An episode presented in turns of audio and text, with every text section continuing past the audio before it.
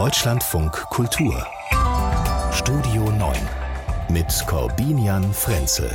Zu Gast ist die Politikwissenschaftlerin Sabine Fischer, sie ist bei der Stiftung Wissenschaft und Politik Spezialistin für Russland, für die Außen- und Sicherheitspolitik im östlichen Europa und deshalb kurz vor dem zweiten Jahrestag des Krieges gegen die Ukraine.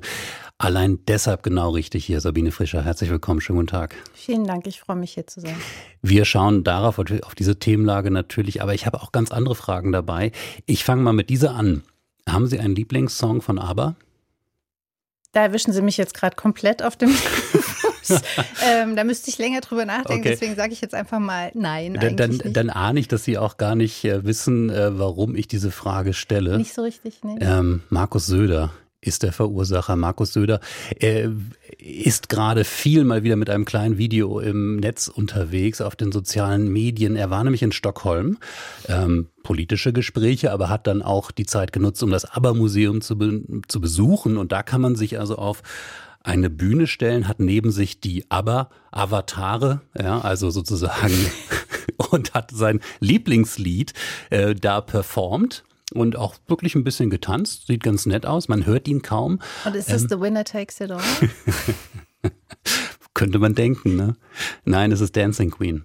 Ah, okay. Okay. Wow. Haben, äh, hat die Zeit geholfen? Haben Sie eine Idee?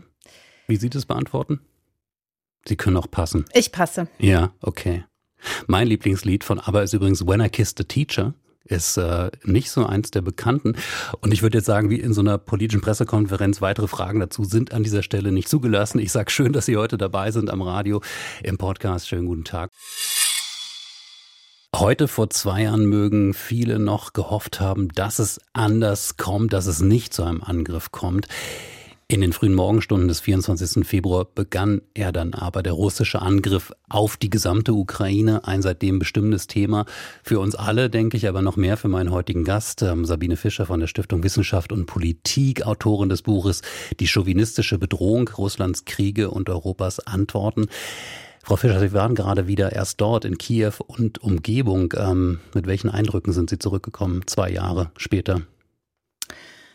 Also mit sehr gemischten Eindrücken, mit ähm, natürlich auch sehr deprimierenden Eindrücken ähm, davon, wie dieser Krieg und diese russische Aggression wirklich auch noch den letzten Aspekt des Lebens in der Ukraine, ob jetzt politisch, gesellschaftlich, wirtschaftlich, ähm, beeinflusst und bestimmt. Ja, also das ist sehr, sehr präsent in den, in den Gesprächen, die man so hat. Und wenn man dann, egal mit wem man spricht, ob jetzt Leute in politischen Institutionen, Ministerien oder Zivilgesellschaft oder ähm, was auch immer, wenn, wenn in allen Gesprächen zum Beispiel die, Fra die Sache oder aufkommt, dass oder die Leute einem sagen, wir haben keine Menschen mehr, wir, wir finden kein qualifiziertes Personal, wir, wir können eigentlich das und jenes und dies gar nicht machen, weil wir die Menschen nicht mehr haben, was natürlich mit dem demografischen Einfluss des Krieges auch zu tun hat. Das ist natürlich sehr bedrückend und gleichzeitig ähm, spürt man in jedem einzelnen Gespräch, dass die Menschen einfach nach wie vor wild entschlossen sind, sich dieser Aggression zu widersetzen. Mhm. Also keine Kriegsmüdigkeit ist ja das Wort, das in, in unseren Debatten ja. immer wieder rumschwirrt. Ja, nee, also diesen Begriff der Kriegsmüdigkeit, so wie er bei uns verwendet wird, finde ich ähm, ehrlich gesagt, ähm, ja, es ist unwürdig. Ja, weil es, es spiegelt in keinster Weise was mir in der Ukraine begegnet ist in meinen Gesprächen. Ähm, und es, ja, es betrügt auch irgendwie diesen Widerstandskampf, den die Menschen da leisten, jeder und jede in der eigenen Nische. Ähm, es hat mit dem, was, was die Menschen dort empfinden, nichts zu tun. Mhm. Wenn Sie sagen, äh, es gibt keine Menschen, äh, ich vermute mal aus verschiedenen Gründen, ja. weil ähm, Männer, aber auch Frauen, aber vor allem Männer an der Front sind, ähm, weil viele geflohen sind aus dem Land. Ja, genau, das sind zwei der Gründe. Die staatlichen Institutionen haben auch noch das Problem, dass sie eben im Vergleich auch nicht gut zahlen, ja, und das ist eben auch, hat natürlich in gewissem Sinne auch mit dem Krieg zu tun, weil dieser Krieg natürlich dieses Land auch wirtschaftlich und finanziell enorm belastet. Ähm, also es gibt eine ganze Reihe von Gründen, die dazu führen, aber der schockierendste ist natürlich ähm, ja der, der vernichtende Einfluss, ähm, den dieser Krieg demografisch hat, sowohl was die Flucht vor dem Krieg anbelangt, als auch vor allen Dingen was natürlich den ähm, die menschlichen Verluste an der Front anbelangt. Mhm. Äh, also Sie haben ähm, Entschlossenheit äh, dort wahrgenommen, trotz all der Widrigkeiten diesen Krieg weiterzuführen. Das höre ich schon richtig raus. Oder, oder wachsen da auch Zweifel? Denn ich meine, wir haben ja diese Berichte von der Front, dieses Vor und Zurück. Wir haben vor allem auch Berichte ähm, aus dem Land, ähm, dass diejenigen, die an der Front sind, jetzt seit zwei Jahren, seit fast zwei Jahren, äh, dass da dringend ähm, sich gewünscht wird, andere mögen sie ablösen ähm, oder zumindest unterstützen. Aber man natürlich auch nachvollziehen kann, ähm, dass gerade die, die nicht an der Front sind, sich natürlich umso mehr fragen, was passiert da? In was für einen Krieg komme ich hinein? Welche Chancen habe ich überhaupt ähm, mit meinem Land diesen Krieg zu gewinnen, ähm, geschweige denn ähm, erstmal diese Frage zu stellen, überhaupt zu überleben? Das ist vollkommen nachvollziehbar, dass Menschen Angst haben. Ich glaube, jeder und jede von uns hätte die gleiche Angst in einer solchen äh, Situation. Es ist auch so, dass ähm, die Ukraine sozusagen an die Grenze gelangt ist, was die, was die Freiwilligkeit anbelangt. Also sozusagen der, das Potenzial, das da war an Freiwilligen, die wirklich auch aus eigener Initiative an die Front gegangen sind, um mit der Waffe in der Hand zu verteidigen, ähm, dass dieses Potenzial fast ausgeschöpft ist. Natürlich eine, ein riesiges Problem, aber man muss eben auch sehen, die Ukraine führt diesen Krieg schon zwei Jahre. Ja, und dass sie es bis dahin geschafft hat, ist einfach, es ist eigentlich unfassbar. Ähm, und all das wird diskutiert. Ähm, viele Menschen haben uns auch gesagt, gerade so im politischen Bereich, dass sozusagen die Politik zurückgekehrt ist, ähm, dass diese, diese Art Burgfrieden, Frieden, der Bestand bis, sagen wir mal, Sommer 2023, also dass alle sich wirklich hinter dem Präsidenten, hinter der Exekutive versammelt haben, um gemeinsam zu kämpfen und eben möglichst Kritik vermieden haben, etc., dass das vorbei ist. Und das spürt man ja auch. Ja, es gibt innenpolitische Konflikte. Mhm. Aber ich finde, was da wirklich wichtig ist, ist A, dass wir verstehen, aus der Perspektive der absolut überwältigenden Mehrheit der Menschen in der Ukraine ist dieser Verteidigungskampf alternativlos, weil sie wissen, was passiert, wenn Russland den Krieg gewinnt. Und das ist für sie keine Option. Und ich finde, wir müssen die Ukraine eben auch sehen im Vergleich mit dem Aggressor. Ja, das, was wir sehen in der Ukraine, sind eben auch demokratische Prozesse. Das ist ein demokratisches Land und es gibt einfach politische Auseinandersetzungen in dem Land. Und dann schauen wir nach Russland, vier, drei Wochen vor dieser sogenannten Präsidentschaftswahl und vielleicht machen wir uns da nochmal klar, wo die Ukraine steht politisch. Mhm. Die Frage ist natürlich auch, wo andere stehen, also wo wir stehen, wo der Westen steht. Und wenn wir uns mal die Strategien anschauen, jetzt ähm, kurz vor dem zweiten Jahrestag, die eine Strategie, Russland zu isolieren, politisch, international auf der Weltbühne, ich habe vor kurzem äh, das Wort des äh, Dokumentarfilmers Stefan Lambi äh, dazu ähm, gehört, der das als gescheitert bezeichnet, wenn und das äh, diese diese Einschätzung auch für den nächsten Gedanken ähm, angebracht hat, nämlich Russland den Geldhahn abzudrehen über Sanktionen, was ja natürlich miteinander zusammenhängt, ähm, wo man auch oder wo er sagt gescheitert, wo man auch sagen muss, es ist auf jeden Fall schwierig.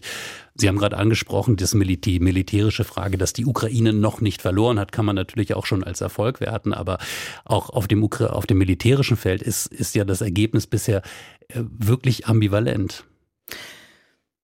Naja, ambivalent.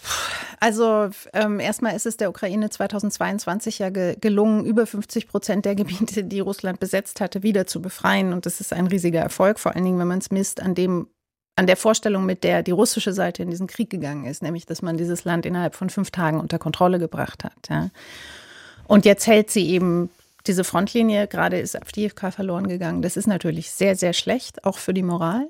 Ähm, ja, und ähm, es liegt letztendlich zu einem ganz großen Teil an der westlichen, an der internationalen Unterstützung, wie die Ukraine in der Lage sein wird, diesen Krieg weiterzuführen. Und mhm. Sie haben gerade ge gesagt, ja, es ist, es ist tatsächlich nicht gelungen, Russland vollständig oder weitestgehend international zu isolieren, auch, auch wirtschaftlich nicht. Das hat mit den Veränderungen im internationalen System in den letzten 20 Jahren zu tun. Der Westen hat nicht mehr die Machtposition, aus der heraus er das machen kann. Also das ist eine Realität. Und deswegen ist ja gerade die Kombination aus Sanktionen und militärischer Unterstützung für die Ukraine so extrem wichtig. Mhm. Ja. Und da sind wir letztendlich, und diese Debatte habe ich gestern auch äh, schon mit Michel Friedmann führen können, als wir hier miteinander oder vielmehr im Humboldt-Forum miteinander gesprochen haben ähm, der beklagt hat, und das hören wir uns gerne mal an in einem Auszug, dass er eine enorme Heuchelei sieht in den Debatten hierzulande. Diese Debatte gibt es so unheimlich viel Heuchelei und Doppelmoral. Die Dinge werden nicht ausgesprochen, die Fragen werden auch nicht der Bevölkerung wirklich erklärt, die Konsequenzen werden nicht diskutiert und wir müssten das ja gemeinsam verhandeln. Das wäre Demokratie, nur da würde ich endlich gerne wissen, wo steht der Kanzler? Wo steht er? Und diese unterschiedlichen Nachrichten, die er macht, das einerseits, er steht bei der Sicherheitskonferenz in München vor wenigen Tagen da und erzählt der Welt und fordert alle anderen auf, mehr zu machen. Ja. Und fünf Tage später liefert er den Taurus nicht aus, kann ich nicht verstehen. Michel Friedmann kann das nicht verstehen. Wie geht's Ihnen? Also ich finde den Begriff Heuchelei ähm, sehr stark. Ich würde den in der Form nicht verwenden. Ja, ich, äh, ich denke, die deutsche Politik war an aus meiner Sicht zu vielen Punkten tatsächlich in den letzten zwei Jahren zu zögerlich, trotz der Zeitenwende.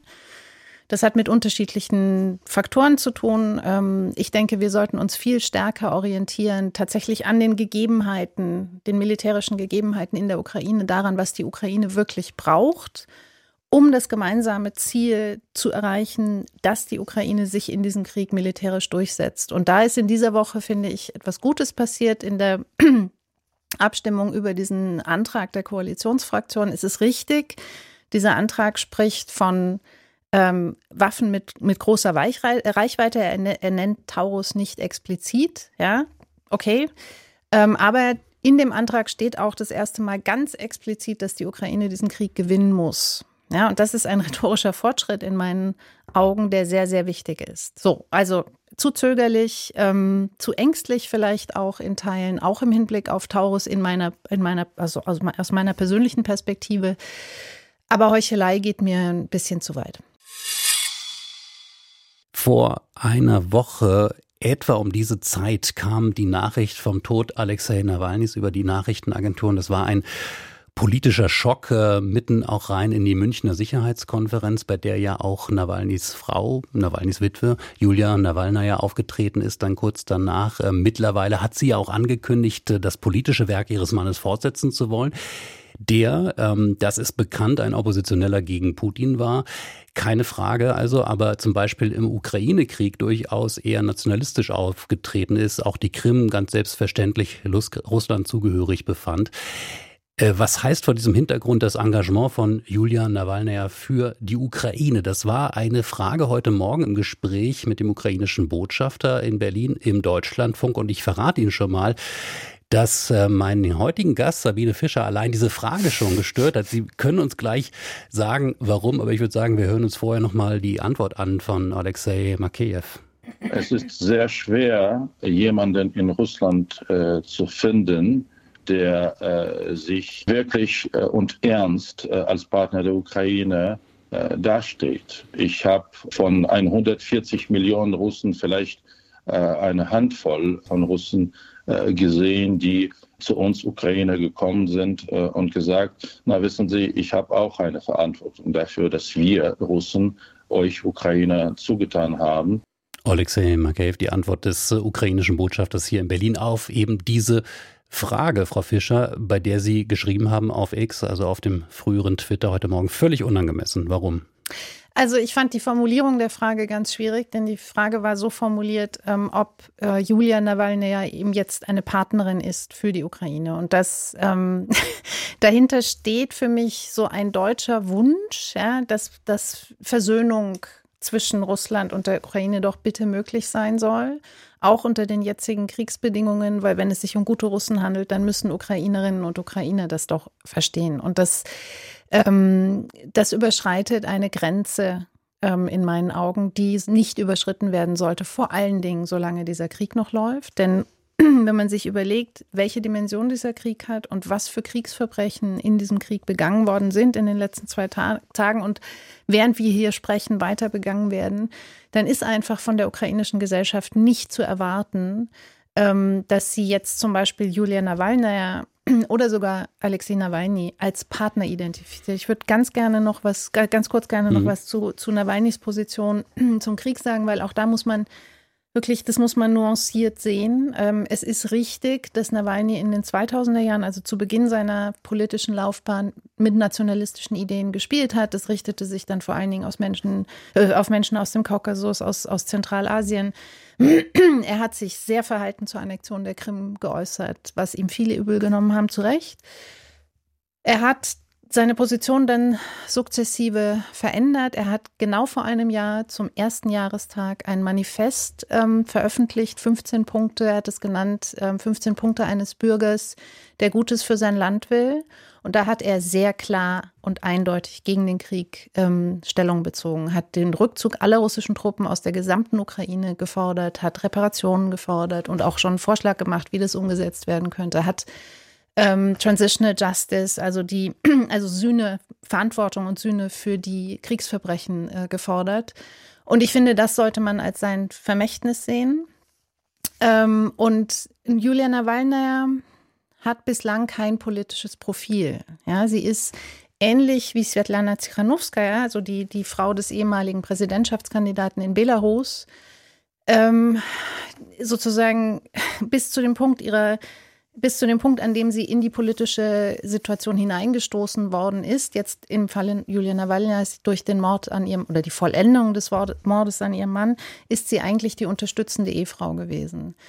Und ich denke, sie wird sich sehr nah am, an Nawalnys Programm jetzt bewegen, aber sie muss ihr eigenes politisches Profil ähm, noch entwickeln. Insofern ist es jetzt wirklich noch viel zu früh, darüber zu sprechen. Mhm.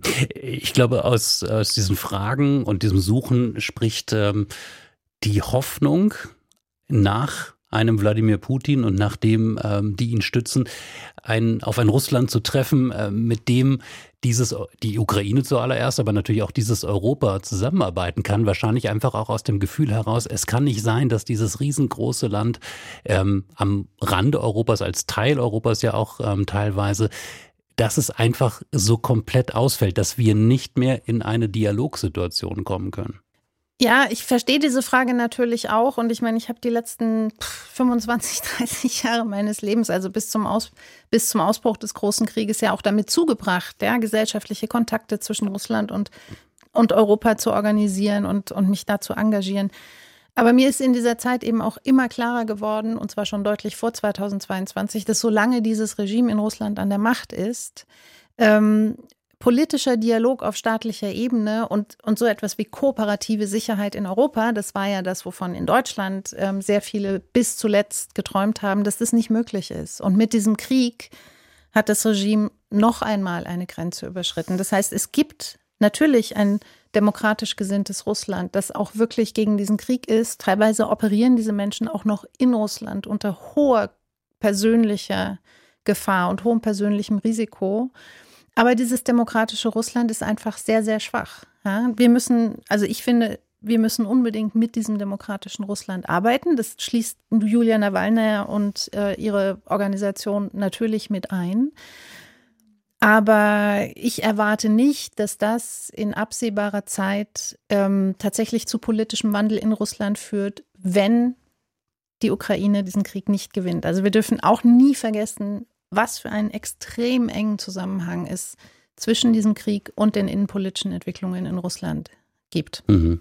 Halten Sie denn diesen Krieg für gewinnbar? Kann man gegen Russland ähm, diesen Krieg gewinnen, zumal wir sehen, wie unglaublich viele Ressourcen Putin bereit ist reinzustecken in diesen Krieg? Also Sieg und Niederlage ist ja immer eine Definitionsfrage. Mhm. Ich äh, gehe fest davon aus, ähm, dass ja, es absolut möglich ist für die Ukraine, ähm, signifikante militärische Erfolge zu erzielen. Ne? Äh, auf ihrem eigenen Staatsterritorium. Wir reden ja jetzt nicht hier von Eroberung russischer Gebiete oder Einnahme Moskaus oder sonst irgendwelchen größenwahnsinnigen Ideen, sondern es geht um die Befreiung ukrainischen Gebiets. Und mit der entsprechenden Unterstützung, ja, bin ich davon überzeugt, dass das möglich wäre. Ähm, und letztendlich geht es darum, die Ukraine militärisch so zu stärken, dass in Russland die Erkenntnis wächst, dass dieser Krieg militärisch oder dieser Konflikt militärisch nicht zu gewinnen ist. Ja? Das ist ein Kontinuum. Und wir können den Punkt, an dem dann meinetwegen Verhandlungen möglich werden, weil Russland seine Maxim, Maxim weil, weil sich in Russland politisch was ändert oder ähm, die Maximalforderungen, die russischen, fallen gelassen werden, den können wir nicht festlegen im Vorhinein. Mhm. Aber ich glaube, man kann darauf hinarbeiten. Wie gut können wir ähm, uns auf diese Frage vorbereiten oder äh, versuchen, jetzt schon Erkenntnisse zu haben, was beispielsweise eine Rückeroberung der besetzten Gebiete bringen würde, was es auslösen würde in Russland. Das kann natürlich ähm, das Szenario, ähm, das wahrscheinlich den demokratischen Kräften vorschwebt in Russland, eine Implosion des Systems hervorbringen. Wobei natürlich auch immer noch die Frage ist, was kommt danach? Ist es dann wirklich ein ähm, sich in eine liberale Demokratie entwickelndes Russland oder ein möglicherweise noch autoritäreres? Ähm, oder die zweite Frage, könnte es gerade eben auch ähm, dazu führen, dass die Eskalation weiter nach vorne getrieben wird, dass die Kräfte, die der Ukraine helfen, ähm, diesen Krieg dann zu gewinnen, die Gebiete zurückzuerobern, also die NATO, das wird ja in Russland auch so formuliert, der Krieg gegen die NATO, dass die dann auch wirklich aus russischer Perspektive nicht nur verbal ein Kriegsgegner wird. Also Russland sieht sich seit zehn Jahren in einem Krieg mit der NATO. Ja, das ist die russische Behauptung und deswegen äh, ins russische Narrativgesetz ist der Krieg, den Russland jetzt in der Ukraine führt, ja auch kein Angriffskrieg, kein russischer Angriffskrieg, sondern es ist ein Verteidigungskrieg gegen die NATO, die die Ukraine instrumentalisiert. Ja, also dieses, dieses Bild vom, vom Krieg der NATO oder von NATO als Kriegspartei existiert in Russland schon seit lang oder existierte lange bevor ähm, äh, Russland die Ukraine abermals überfallen hat. Mhm, aber wenn ich kurz eingehen darf, mhm. es gibt nach wie vor diesen Schritt nicht und diese Bereitschaft Russlands, Putins zu sagen, ähm, die NATO dann auch wirklich anzugreifen. Ja, das, ja. Und, ich bin auch ziemlich sicher, dass, dass das auch perspektivisch nicht der Fall sein wird, weil ähm, ich denke, selbst in Russland wird verstanden oder selbst dieses Regime versteht, ähm, dass es der NATO militärisch massiv unterlegen wäre. Ja, also es gibt äh, aus meiner Sicht tatsächlich kein Interesse auf russischer Seite in einen direkten Krieg mit der NATO gezogen zu werden. Also zunächst mal, um zu Ihrer Frage zurückzukommen, ich denke, die Ukraine zu unterstützen, ukrainische Gebiete zu befreien, sollte geschehen, weil dieser Krieg völkerrechtswidrig ist, weil er die europäische Sicherheit extrem beschädigt hat und massiv weiter bedroht. Ja. Also die Unterstützung sollte erfolgen um der Ukraine willen. Wir haben seit Beginn der Vollinvasion immer wieder gesehen, dass wenn Russland militärisch unter Druck geriet, dass das innenpolitische Effekte hatte. Wir haben das gesehen im Herbst 2022, ähm, als die Ukraine mit ihrer ersten Gegenoffensive sehr erfolgreich war und ähm, Putin sich dann entschied, eine Teilmobilmachung anzukündigen. Das hat sofort massive Gegenreaktionen in der Gesellschaft verursacht.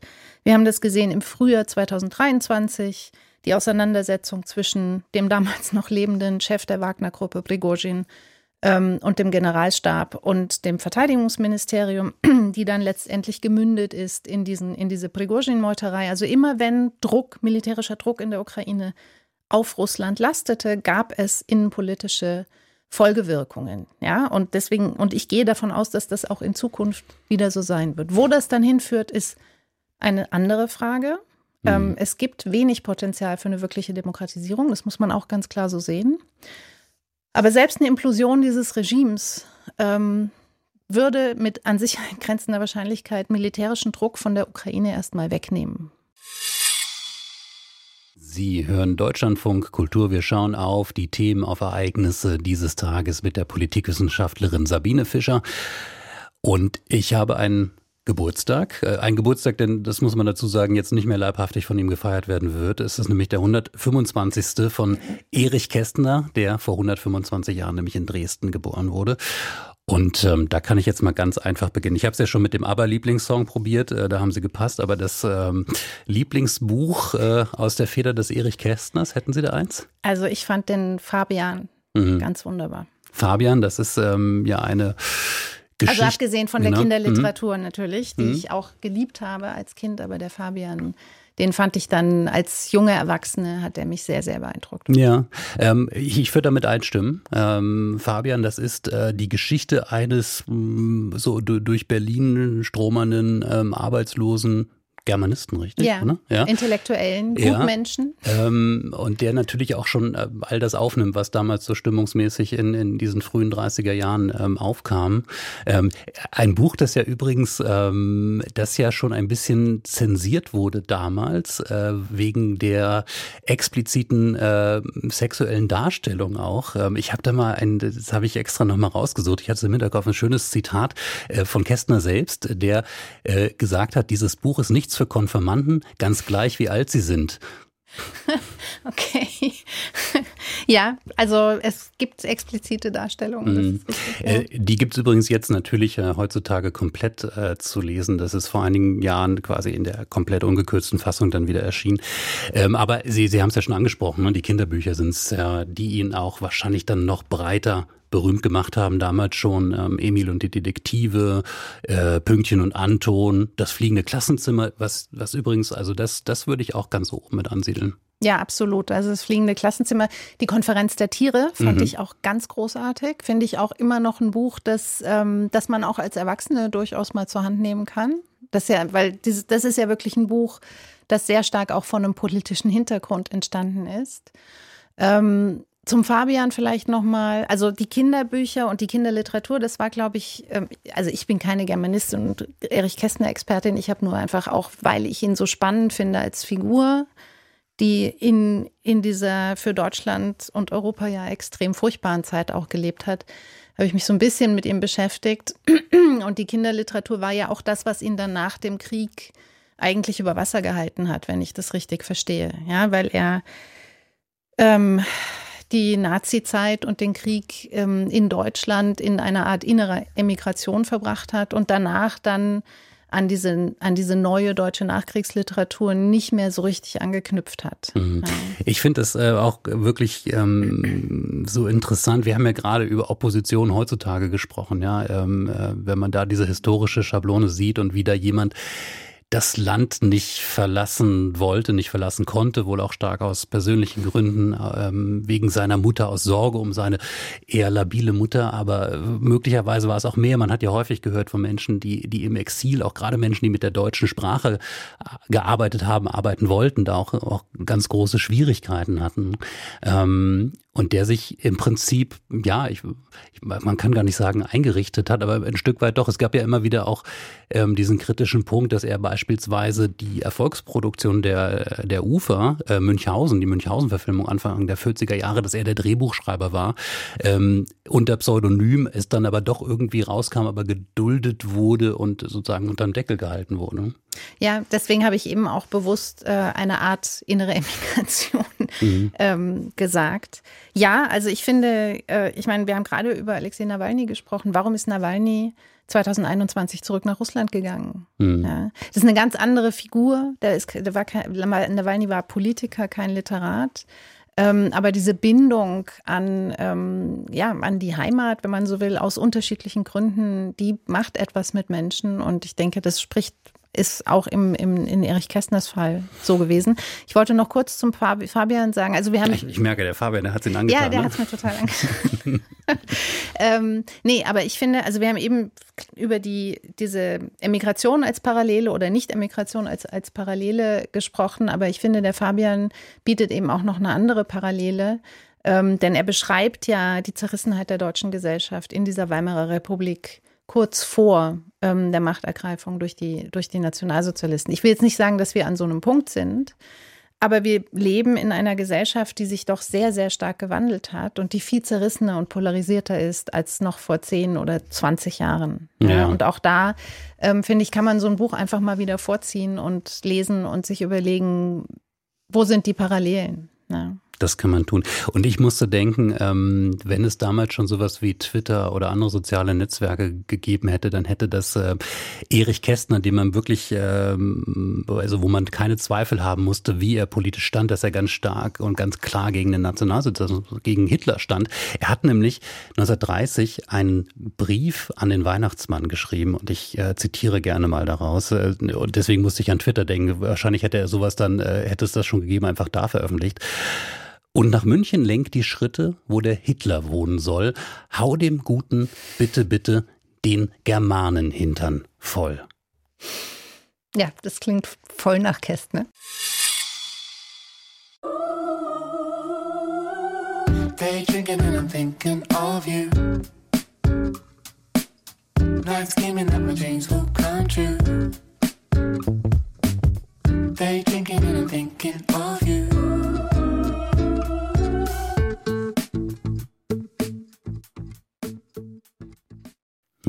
Gimme, mit Day Drinking. Wobei ich mich ja frage, äh, muss man da heutzutage schon eine Triggerwarnung ähm, geben? Daydrinking ist natürlich äh, nicht empfohlen, aber hm, Sabine Fischer war manchmal auch ganz nett. Ne? Also in früheren Zeiten hätte es jetzt äh, zu dieser Mittagsstunde dieser Radiosendung bestimmt so einen kleinen Shoppen gegeben, aber wir haben Wasser. Ich also hätte dann, glaube ich, auch eher nur Wasser getrunken. Es ist angesichts der, der, der Themen, die wir hier verhandeln, ähm, leider wahrscheinlich auch besser, wenn man nüchtern bleibt. Äh, wir haben viele internationale Krisen und ähm, Großlagen, die wir hier besprechen. Natürlich auch den ähm, Krieg die Angriffe der Hamas auf Israel, die israelischen Reaktionen seit Monaten im Gazastreifen. Es gibt jetzt so etwas, ähm, davon schreiben zwei israelische Zeitungen, Times of Israel und Haaretz, so etwas wie ein Plan offenbar im Kriegskabinett. Ähm, Premier Netanyahu hat ähm, vorgelegt, wie er sich die Zukunft des Gazastreifens vorstellt, nämlich als ein Gebiet unter voller Kontrolle der israelischen Armee, verwaltet durch lokale Beamte, also durch Palästinenser, äh, die allerdings keine Verbindung haben dürfen, haben sollen natürlich zu Hamas und eben auch eine Zukunft ohne das umstrittene UN-Palästinenser. Hilfswerk. Jetzt weiß ich, äh, Sabine Fischer, Sie sind ähm, als Wissenschaftlerin bei der Stiftung Wissenschaft und Politik natürlich eigentlich ähm, äh, mit berufenem Munde hier. Andererseits ist es auch nicht Ihr Fachgebiet, haben Sie ganz klar gesagt. Ähm, dennoch der Versuch einer Bewertung, also so wie ich das wahrgenommen habe in der Medienberichterstattung, ähm, sind diese fünf Punkte im Grunde genommen ja eine, eine Wiederholung der Position, die, die Israel, dieses israelische Kriegskabinett, vor allen Dingen äh, äh, Premierminister Netanyahu in den letzten Monaten immer wieder formuliert haben. Ähm, für mich steht das ähm, ja, äh, für eine, eine, einen Trend, den wir in dem Konflikt ja schon sehr, sehr lange beobachten, nämlich dass beide Konfliktparteien sich immer weiter wegbewegen von der Zwei-Staaten-Lösung. Ich denke, dass er oder ich könnte mir vorstellen, ja, sehr vorsichtig formuliert, ähm, Sie haben recht, es ist nicht mein Spezialgebiet und ich habe ungeheuren Respekt vor der Komplexität von Konflikten, weil ich mich eben selbst intensiv mit meinen Konflikten beschäftige. Mhm. Deswegen bin ich da wirklich sehr vorsichtig. Ich könnte mir vorstellen, dass dieser, also wenn das jetzt wirklich ein Fünf-Punkte-Plan ist, der dann vielleicht auch veröffentlicht wird, dass es auch eine Reaktion ist auf den zunehmenden internationalen Druck auf die israelische Führung. Ähm, denn sowohl die EU als auch zum Beispiel, also die amerikanische Regierung, die ja der wichtigste Verbündete ist äh, der israelischen Seite, haben ja in den letzten Wochen und Monaten eigentlich immer stärker A auf die, auf die humanitäre Situation im Gazastreifen, die wirklich katastrophal ist, hingewiesen und B, ähm, immer wieder betont, dass aus ihrer Perspektive die Zwei-Staaten-Lösung der einzige Weg ist, diesen Konflikt irgendwann wieder irgendwie einzuhegen. Mhm. Ja. Die Schwierigkeiten, vielleicht ist das auch eine Brücke äh, zu dem Konflikt, mit dem Sie sich vor allem befassen, ähm, wenn man keine Partner mehr vorfindet oder wenn man sie nicht mehr sieht. Also in diesem Fall ähm, ist jetzt auch klar, das habe ich jetzt gerade nicht genannt, weil es auch nicht genannt wird von israelischer Seite, die palästinensische Autonomiebehörde, die mit Präsident Abbas ja im Westjordanland nach wie vor so eine Art Teilsagen zumindest hat, äh, zumindest hat über das Gebiet, wird da gar nicht erwähnt, weil sie nicht mehr als Partner wahrgenommen wird von israelischer Regierungsseite. Ähm, man könnte aber auch sich andere Partner vorstellen in der Region, beispielsweise das ja geografisch angrenzende Ägypten, das ja auch schon mal die Verwaltung äh, des Gazastreifens äh, vorgenommen hatte vor dem Sechstagekrieg in den 60er Jahren. Also wo man merkt, ähm, Diplomatie wird halt auch immer schwieriger. Diplomatie wird definitiv immer schwieriger und der Krieg, der jetzt läuft, also natürlich erstmal diese, dieser unerträgliche Terrorangriff der Hamas auf Israel und dann jetzt der Krieg polarisieren die Situation natürlich weiter auch in der Region. Ja, und das erschwert in jedem Fall ähm, die, die Diplomatie über den Konflikt ganz erheblich. Deutschlandfunk Kultur, wir schauen auf die Themen des Tages und eine Nachricht Die hat mich erstmal verwirrt, Sabine Fischer, als ich die so äh, im, morgendlichen äh, Nebel meiner Gedanken gehört habe. Odysseus sei auf dem Mond gelandet. Ich dachte, was ist denn jetzt passiert? Aber ähm, das ist äh, eine nicht ganz kleine Nachricht. Es ist die erste kommerzielle Mondlandung, die jetzt gelungen ist. Ähm, Sie haben vorhin schon angedeutet, ähm, dass Sie mit, mit etwas Sorge äh, auf diese ganze Thematik schauen. Ähm, das All macht Ihnen Angst.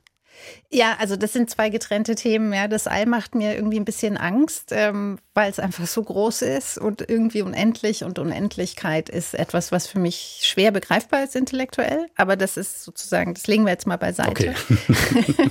ich, ich, dachte schon, diese Sonde Odysseus mache Ihnen Angst nein, und nein, die Tatsache, dass, dass es privat möglich ist, jetzt auch den äh, Mond zu erreichen. Ähm, da kommen wir der Sache schon näher. Ähm, ich meine, was wir beobachtet haben in den letzten Jahren, ist eben eine, also ist schon eine zunehmende Konkurrenz, ja, genau solcher Expeditionen. Ähm, die sind wissenschaftlich natürlich einerseits total wichtig und andererseits stehen sie eben auch für eine Geopolitisierung des Weltraums, ausgehend von einer Erde, die eben auch zunehmend von geopolitischen Spannungen gekennzeichnet ist. Und das finde ich ähm, schon besorgniserregend, so wichtig ich, ich die wissenschaftlichen Erkenntnisse auch finde. Und dann kommt halt hinzu und dafür, also ich meine, man sollte diese ähm, Landung jetzt schon in, in eine Linie stellen mit dem, was auch in den letzten Jahren passiert ist. Also letztes Jahr hat Indien eine erfolgreiche Mission äh, zum Mond geschickt. Kurz davor ist eine russische Mission gescheitert und so weiter. Die Japaner haben, glaube ich, auch was gemacht. Mhm. Aber ähm, an dieser Mission war halt jetzt oder ist SpaceX beteiligt und das ist Elon Musk. Und die Involvierung von Privatunternehmern mit ähm, ausgeprägten und durchaus problematischen politischen Ambitionen in dieses ganze Geschäft, die, die macht mir wirklich Angst. Sabine Fischer, vielen Dank ähm, für diesen Gedanken, vielen Dank für Ihre Gedanken und Ihre Einordnung heute zu den Themen des Tages. Danke, dass Sie da waren. Ich danke sehr für die Einladung. Gerne.